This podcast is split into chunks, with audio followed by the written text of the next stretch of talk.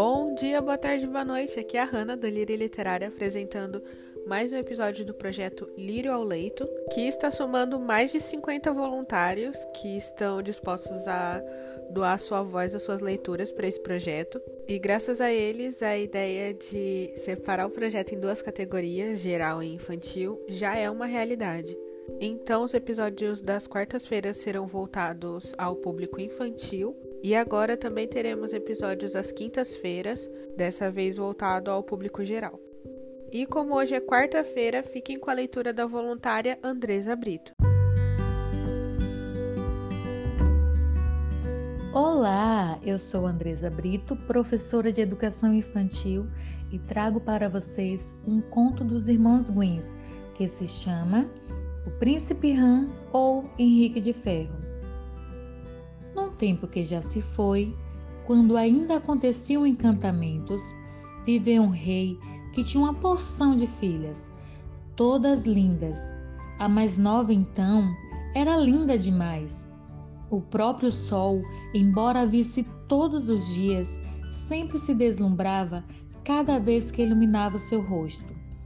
O castelo real ficava ao lado de uma floresta sombria, onde debaixo de uma frondosa tilha havia uma fonte.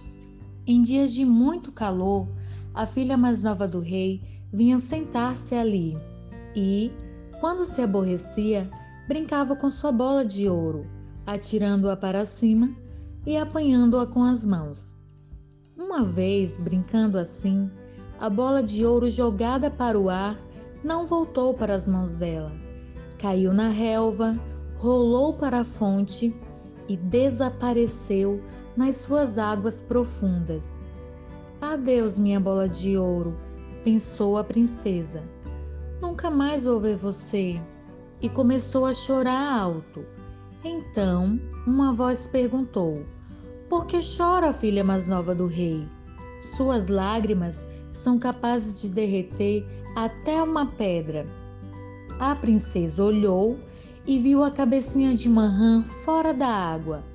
Foi você que falou, bichinho dos charcos.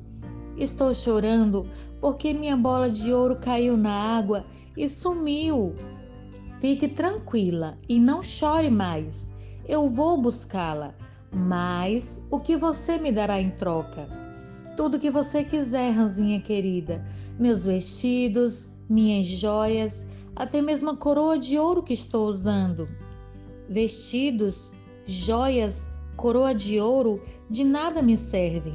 Mas, se você quiser gostar de mim, se me deixar ser sua amiga e companheira de brinquedos, se me deixar sentar ao seu lado à mesa, comer no seu prato de ouro, beber no seu copo, dormir na sua cama, se me prometer tudo isso, mergulhe agora mesmo e lhe trago a bola. Claro! Se me trouxer a bola, prometo tudo isso, respondeu prontamente a princesa, pensando. Mas que ranzinha boba! Ela que fique na água com suas iguais. Imagine se vou ter uma rã por amiga. Satisfeita com a promessa, a rã mergulhou e, depois de alguns minutos, voltou à tona trazendo a bola. Jogou-a na relva e a princesa Feliz por ter recuperado seu brinquedo predileto, fugiu sem esperar pela rã. Pare! Pare! gritou a rã, tentando alcançá-la aos pulos. Me leve consigo! Não vê que não posso correr tanto? A princesa, porém, sem querer saber dela, correu para o palácio, fechou a porta e logo esqueceu a pobre rã. Assim, ela foi obrigada a voltar para a fonte. No dia seguinte, quando o rei, a rainha e as filhas estavam jantando, ouviram um barulho estranho. Pleft, pleft. Alguém estava subindo a escadaria de mármore do palácio. O barulho cessou bem em frente à porta e alguém chamou: Abra a porta, ó filha mais nova do rei a princesa foi atender e, quando deu com a rã, tornou a fechá-la bem depressa e voltou para a mesa. O rei reparou que ela estava vermelhinha e apavorada. O que foi, filha? Aí fora tem algum gigante querendo pegar você? Não, paizinho, é uma rã horrorosa. E o que uma rã pode querer com você? Ai, paizinho, ontem quando eu brincava com a minha bola de ouro perto da fonte, ela caiu na água e afundou. Então eu chorei muito. A rã foi buscar a bola para mim, mas me fez prometer que em troca seríamos amigas e ela viria morar comigo. Eu prometi, porque nunca pensei que uma rã pudesse viver fora da água. Nesse momento, a rã tornou a bater e cantou. Que coisa mais feia é essa, esquecer assim tão depressa a promessa que me fez. Se não quiser me ver morta, abra ligeiro essa porta, ó filha mais nova do rei. O rei olhou a filha severamente. O que você prometeu tem que cumprir, disse. Vá lá e abra a porta. Ela teve que obedecer. Mal abriu a porta, a rã entrou num pulo, foi direto até a cadeira da princesa e, quando a viu sentada, pediu: Me ponha no seu colo. Vendo que a filha hesitava, o rei zangou-se. Faça tudo o que a rã pedir, ordenou. Mal se viu no colo da princesa, a rã pulou para a mesa, dizendo: Puxe o seu prato para mais perto, para podermos comer juntas. Assim fez a princesa, mas todos viram que ela estava morrendo de nojo. A rã comia com grande apetite, mas a princesa, a cada bocado, parecia sufocar-se.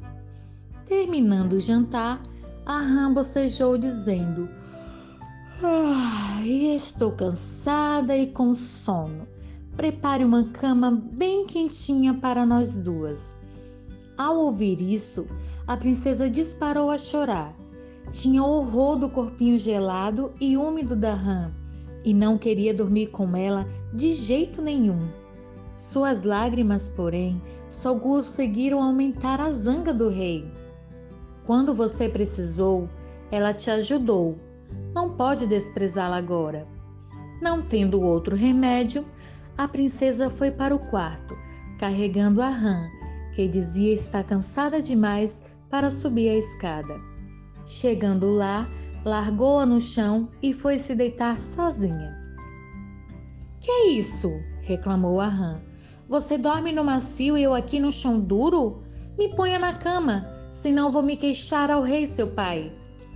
Ao ouvir isso, a princesa ficou furiosa, agarrou a rã e atirou-a contra a parede com toda a força, gritando: Agora você vai ficar quieta para sempre, rã horrorosa.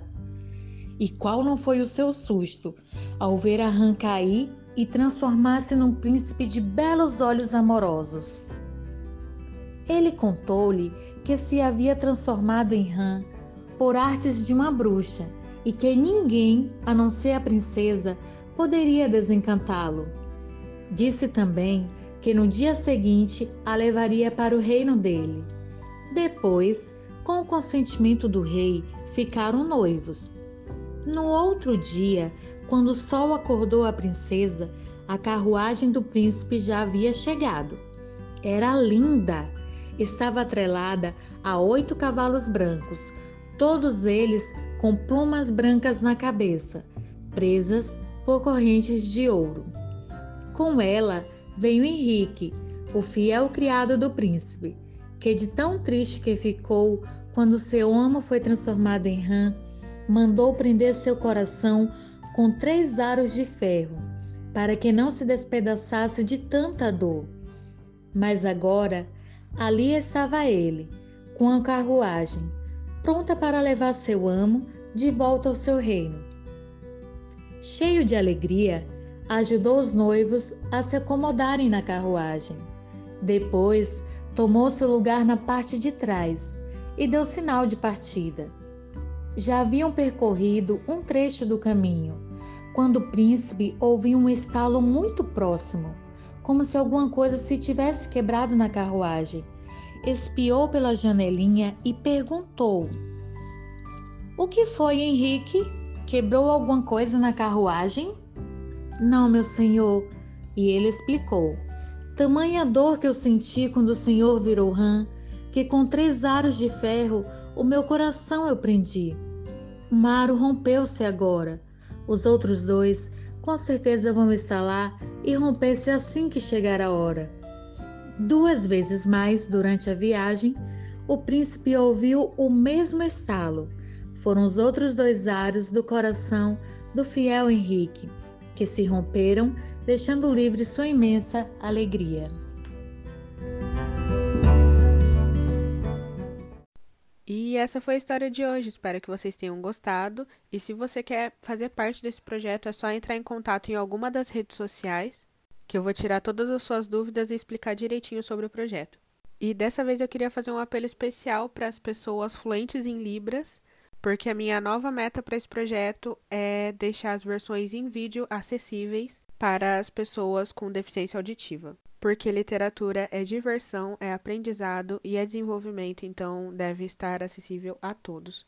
Eu vou ficando por aqui. Não esqueçam de compartilhar esse episódio com o máximo de pessoas que você puder. Um beijo, meus lírios, e tchau, tchau.